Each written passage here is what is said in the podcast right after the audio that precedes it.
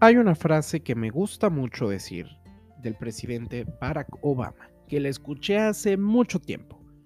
Decía, cuando los tiempos se ponen difíciles, no nos daremos por vencidos, nos levantaremos.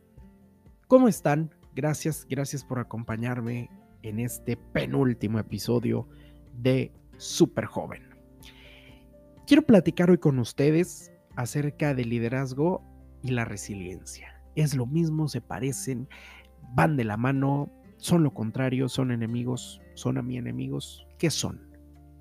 Pues miren, el líder, el líder básicamente, a ciencia cierta, los líderes resilientes y los resilientes son tres conceptos completamente diferentes.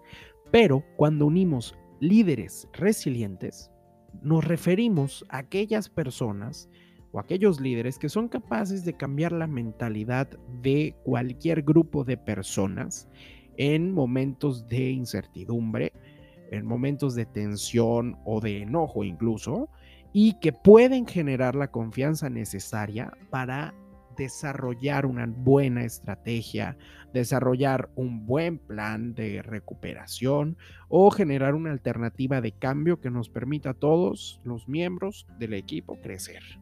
Ese es un líder resiliente. Pero el líder es igual a la resiliencia y la resiliencia es igual al líder. Todos son un arquetipo. Esa palabra de arquetipo me gusta mucho porque es una palabra que poca gente ocupa, pero que es necesaria entender y sobre todo conocerla.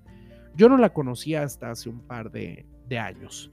Sin embargo, el arquetipo social genera siempre líderes, genera siempre personas que son buenas para ser dirigidas o personas que tienen esa capacidad perfecta de dirigir a un grupo de personas de buena manera. También algunos de mala manera. Pero a fin de cuentas, el líder, cuando es igual a la resiliencia, nos permite y nos da una capa de oportunidades tremenda para poder lograr nuevos avances, nuevos métodos, nuevos nuevas visiones, digámoslo por el estilo, pero sobre todo nos permite crear algo más, nuevos objetivos que nos vamos marcando en el camino.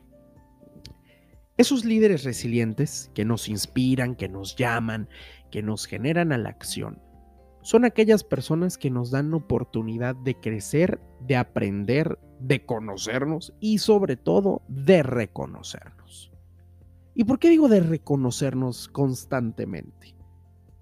porque pocas personas descubren su liderazgo interno. Eso es una frustración para mí, porque hay gente que son líderes natos, que no se dan cuenta y que no quieren ser un líder. Y como ya lo platicamos en el podcast, la verdadera cualidad de un líder es no querer ser un líder. Ahí hay una ventana de oportunidad, ahí hay una ventana de cambio. Esa, esa es la realidad de cualquier liderazgo, ¿eh? sin llamar, o sea, llámese como se llame. Esa es la verdadera cualidad de un líder. No querer serlo, no querer ejercer el poder, sino dar, dar, dar y dar.